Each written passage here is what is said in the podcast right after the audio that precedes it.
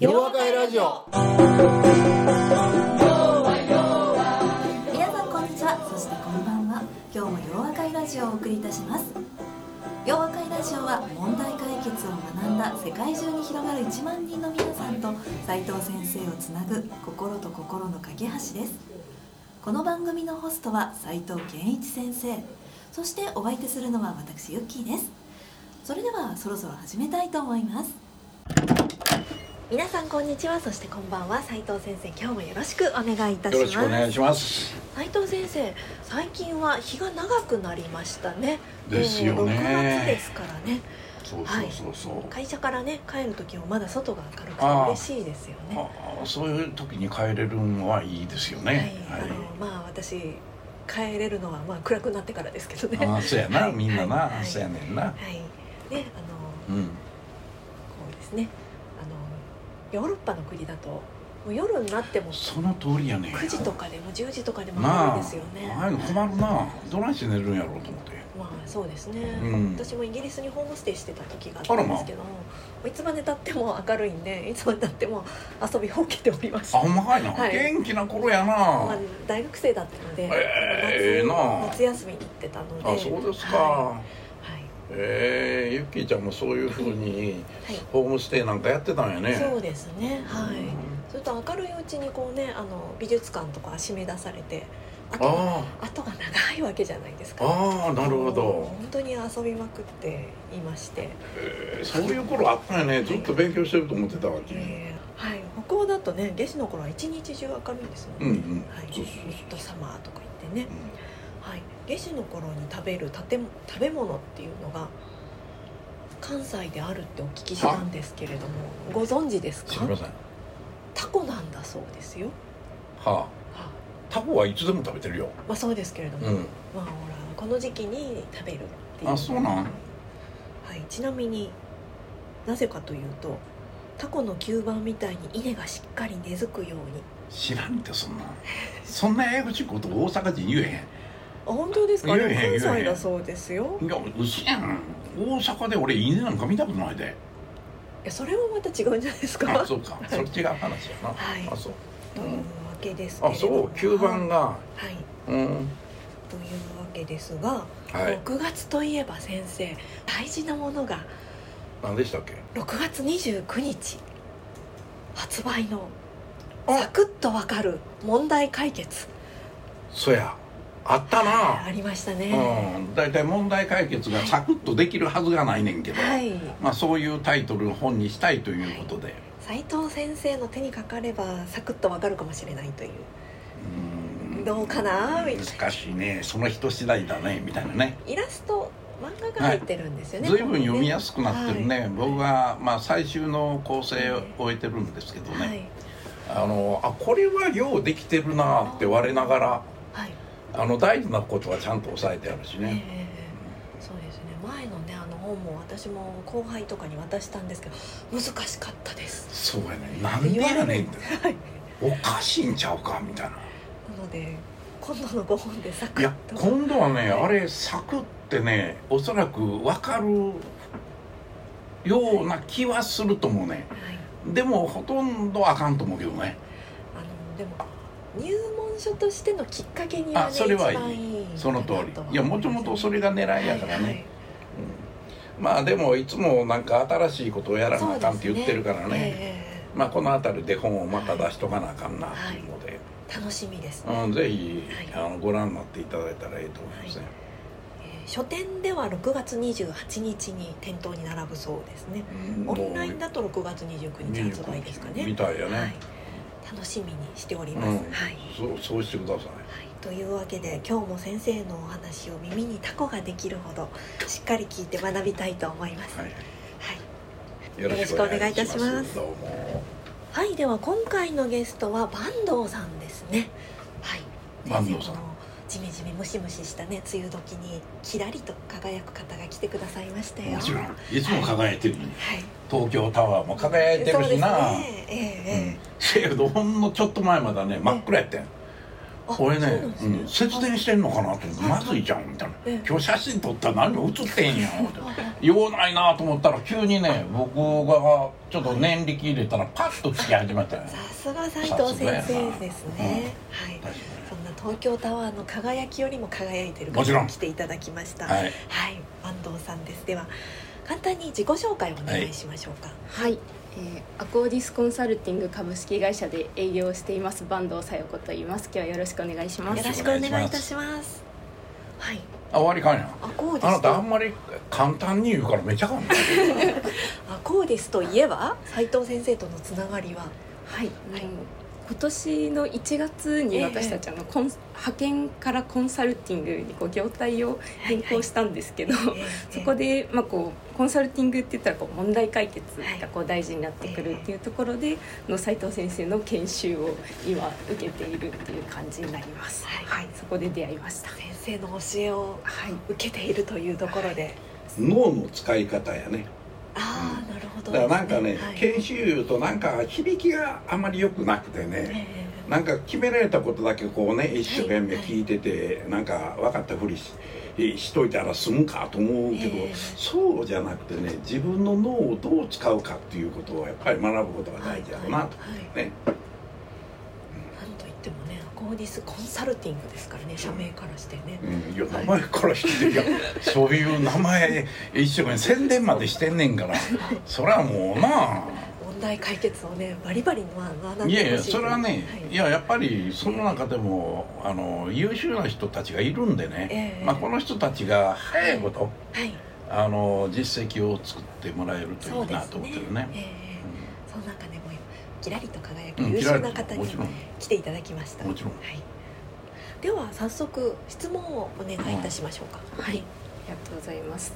今先生があの、まあ、実績っていうふうにこううんおっしゃったと思うんですけど、私今あの新卒で3年目になる。ああそうなんや、い。そんな若いんかい。な、はいそうです。ああそうかいな、はい、うん。やっぱり2年目までは結構こうなんかあ頑張ったねみたいなあなんかよしよしみたいな感じでこう甘やかされてきたんですけどやっぱり3年目っていう風になるとこう成果は結果はみたいなことをすごく言われるようになってきて、ってなった時にこううんずっとこうあの継続して高い成果を上げ続ける実績を上げ続けるにはどうしたらいいんだろうっていうところを今悩んでいるっていうところです。なるほどな。はい。なるほどな、あれ今まで坂東さんっていうの営業っていうのは結局エンジニアの派遣をを仕事にしてたわけかな、はい、そうそうやね。だからいろんな企業にあきっと、ね、エンジニアの人が必要だから、まあ、そういう企業さんにあこういういい人がいますよみたいなことで、えー紹介して。でなかなかマッチングするのは難しいだろうからね、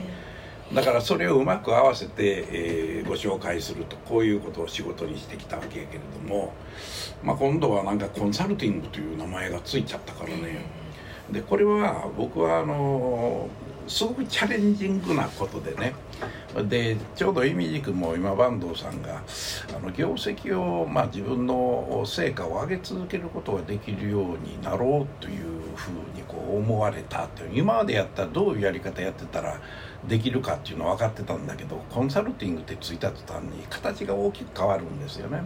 でこれをまずね変えなきゃならないということの認識をされてるっていうのはこれものすごく大事なことなんやけな。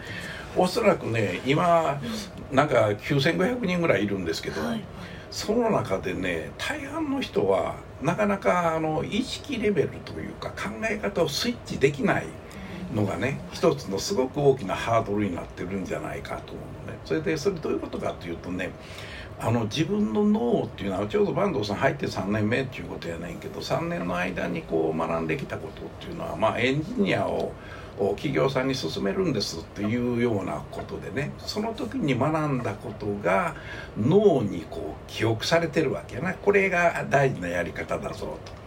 ところがこのエンジニアを派遣しているっていうのとそれからコンサルティングっていうのはまあ僕がよく言うんだけど180度違うんですよ。エンジニアの派遣っていうのはね、はい。その企業さんがこういうことをやるためにこういうエンジニアが欲しいねん。それにマッチした人いませんかね。って言ってそれに対してマッチしているエンジニアさんを進めることになるわけよ。ね、コンサルティングは180度違うなぜならば基本的にはね僕が考えているコンサルティングっていうのはお客さんが言うてることは大体間違うてるぞというのが大前提に立ってるわけな。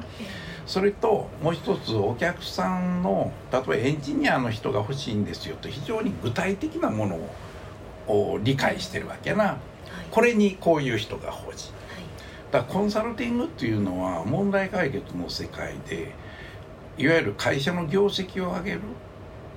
例えばエンジニアの世界を改善の世界ってもし読んでいいとするならば改善の世界なんですよ。ね、今までやってることをもっと人を増やしてもっとうまくやっていきましょう。だからやってることは決まってるわけやな。コンサルティングは改善じゃないんですよ。改革とか変革の世界だからね。むしろ今までやってたことが間違ってんじゃないかっていうところが大前提に立ってくる。とするとそれを単にね頭の中で関連論っていうかなこういうことが大事やねんっていうことではなくてねいやせやけどこの自分のクライアントさんはなんでうまくいかないみたいな普通は企業さんやから企業さんっていうのは自分の会社の売り上げを上げるとね利益がついてくるもんやから売り上げ上げたい。ところが日本の会社の多くは売り上げが上げられない。っていうことはなんで売り上げ上げられへんのっていうとそれは売り上げを上げることができない根本原因は何やろうっていうのが分からんからなんですよ。ということは今まではのクライアントさんはエンジニアさんこういう能力持ってる人くれたらうちの問題解決できるねんやって今度はそういうふうに言っていやいやそれそうじゃないんじゃないですかということをチャレンジせなあかんっていうことなんだよこれは今まで知らなかった世界だし今まで脳が受け入れてこなかった考え方を新たに受け入れな受け入れなくてはならない世界に変わったっていうことを意味するのね。とすると、まあ、最初の坂東さんの今後業績を上げ続けることができるようになるためにどうすればいいんだろうという質問に対しての答えはねそれはあなたが担当しているお客さんまあお客さんの数がきっと決まってるんだろうと思うのね。名前も決まってる。何社ありましたっけ？ざっとでいいんやけど。ざっとでも20社く20社からね。まあだそんなもんやろ、はい。とするとねほんなら20社の固有名詞分かってて20社それぞれまあ会社名ががあってねまず最初にこの20社がみんな自分らの売り上げ上げて収益性高めてそれでできれば企業価値高めることができたらええなと思ってるけどできへんわけよ。とするとどの会社が一番まずいのかつまりどこを優先度をを高めてねあなたが取り組んであげるかっていうことを決めないとあかんわけや。これで優先度を決める時にこれ当たり前なんやけれどもね僕は大体3つのグループに分けることを勧めるわけやな。3つっていうのは割と論理的には、えー収めやすい数だしね。だから例えば20社あるとまあここねなかなか頑張ってるし人も良さそうやし業界的にもね決してその後ろ向きに市場がどんどん下がっていってるわけじゃないと。だからチャンスはありそうやねんけどどうも正しいものの考え方ができてないために何が問題かがわからんから自分たちの会社の売り上げを上げることができない。そういうポテンシャルの高いところやったらねあなたが正しい考え方を伝えてあげると「おなるほどなそういうことだったんですか」ってわかるやん。だからまず優先度を決めてね。と最初のすごく優先度の高いとこ。ろ次まあまあまだいけるんちゃうか。3つ目のグループはもうちょっとあかんでと。この人たち基本的なものの考え方間違うてるからなんぼ言うてもきっとあかんやろ。優先度下げましょうや。はい。ねそうすると優先度の高いもん順に次あの企業さんの抱えている問題を理解するということをまずやらないとあかん。それでそれは今まで坂東さんが知ってたエンジニアのまあひょっとすると人事部なのかもしれないしあるいはエンジニアからまあ情報システム部門の担当者かも分かれへんし。でそういう人たちっていうのは基本的に自分の部門の問題知ってても会社全体がなぜあかんのかは知らないんですよ。だからその人たちと普通に話してるだけやったらその会社が何に困ってるのかわからないわけやなだから僕は優先度を決めるその次は優先度順にそれぞれの企業がどういう問題に直面しているかということをちゃんと理解しましょうっていうのはこれ2つ目に大事なことになるわけやな。それで当たり前やけれども会社の売り上げが伸びないっていうのは売り上げは市場かけるシェア競争力という方程式によってあの導き出されるから市場が伸びてないといくら競争力あっても売り上げを伸ばすことはまずできないと。とすると市場参入している市場がそんなに伸びている市場でないとするならばその市場の中で自分たちそのお客さんのお客さんたちが求めているものは何かっていうふうに考えてあげて今の市場の周辺市場とかそういう領域可能性あるんじゃないんですかっていう提案をしてあげることが大事なんだよ。それが市場をね今の市場だけで戦ってもあかんから次の市場どこ行くのかっていうと普通の会社は新規事業っていうと全く新しい事業を考えるわけ。これが愚かさの始まりや、ね、自分たちの今のお客さんが満たされていないニーズっていうものを発見してねそこから自分たちと信頼関係築けてるからその人たちがあこういう市場があるんかっていうことを数字で結局証明しなきゃならないねんけどそれを見出すことができるとそれを提案してあげることができるよな。で3つ目っていうのは競争力の問題やから。ほんなら競争力っていうのは何で表されるかっていうとバリューチェーンで表現できるとまあメーカーさんやったら開発調達生産マーケティング販売サービスという流れがねこれを確実に強化することができると競争力を高くすることができるわけな。だからその流れの中でどこに問題自分の優先度の順にお客さんを見ていった時に一つのお客さんのバリューチェーンを描いてみてどこに問題があるかっていうのを、もちろん公のデータを見たりあるいは雑誌新聞記事検索をやってみたりあとは営業活動の時に質問するわけよ。い。い質問することによって相手の問題点が見えてきたらさらにそれを突っ込んでいってね何が大きな問題か。で大抵ね最も大きな問題っていうのは邪魔してるんですよ。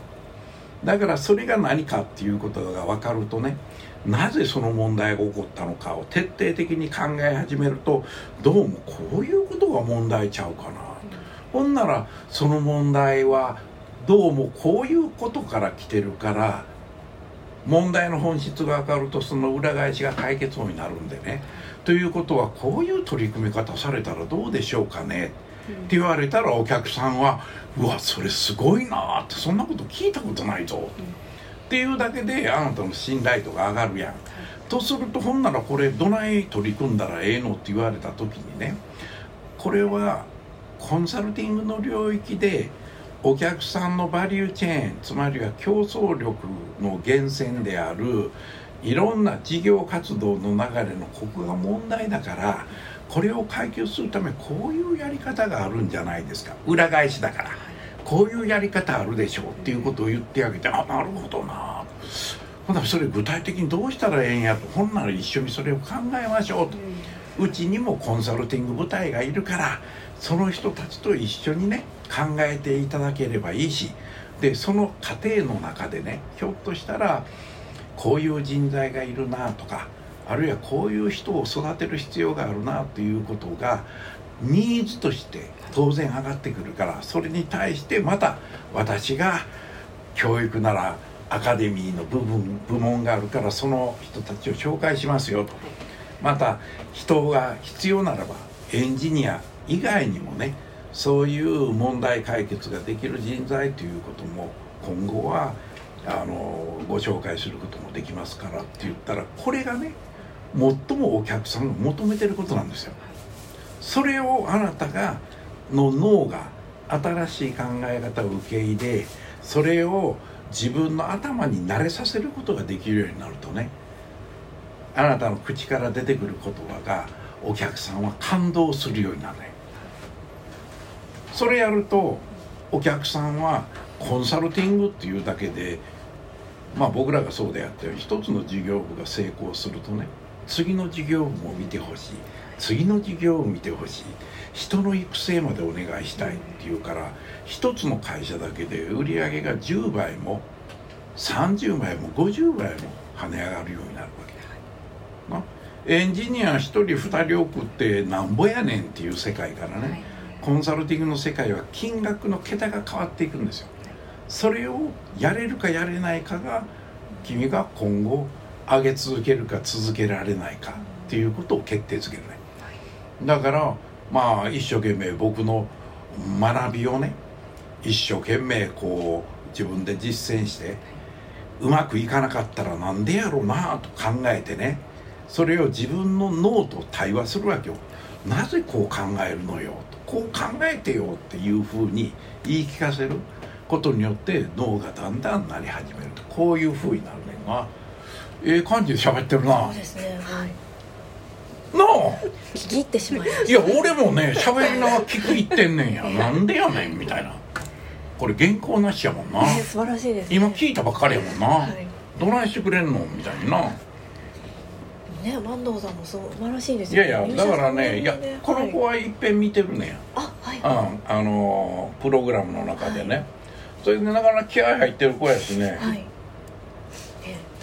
手挙げてやりますとか言うたりね、そういうのがあるっていうのだけでねこれは大いにプラスですよ。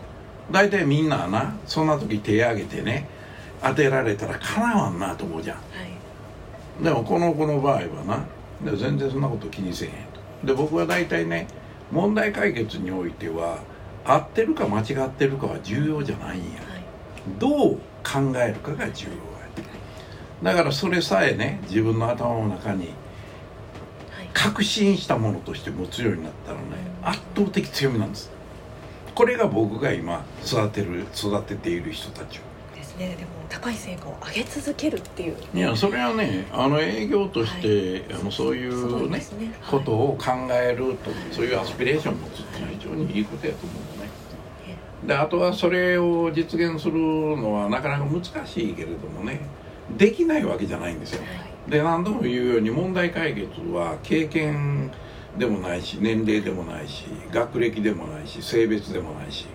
だから何何にも関係あれへんねんな。だから自分の脳をどれだけ自分でコントロールできるかによって変わってくる。楽ちんな考えに戻るとな元に戻ってしまうねせやからあかんねん。ということで。そうですね。はい続けるというところで。すね。はい、はい、はい、今日はありがとうございました。ありがとうございました。ございました。また成果をねぜひほんまや。ほんまやご報告にいたあのしていただきたいと思います。ありがとうございました。ありがとうございました。弱弱弱弱 I will be with you 洋和会ラジオそれでは皆さんまた次回お耳にかかりましょう。お相手は斉藤健一先生と私ユッキーでした。大きな輪になる。いつも通じ合う。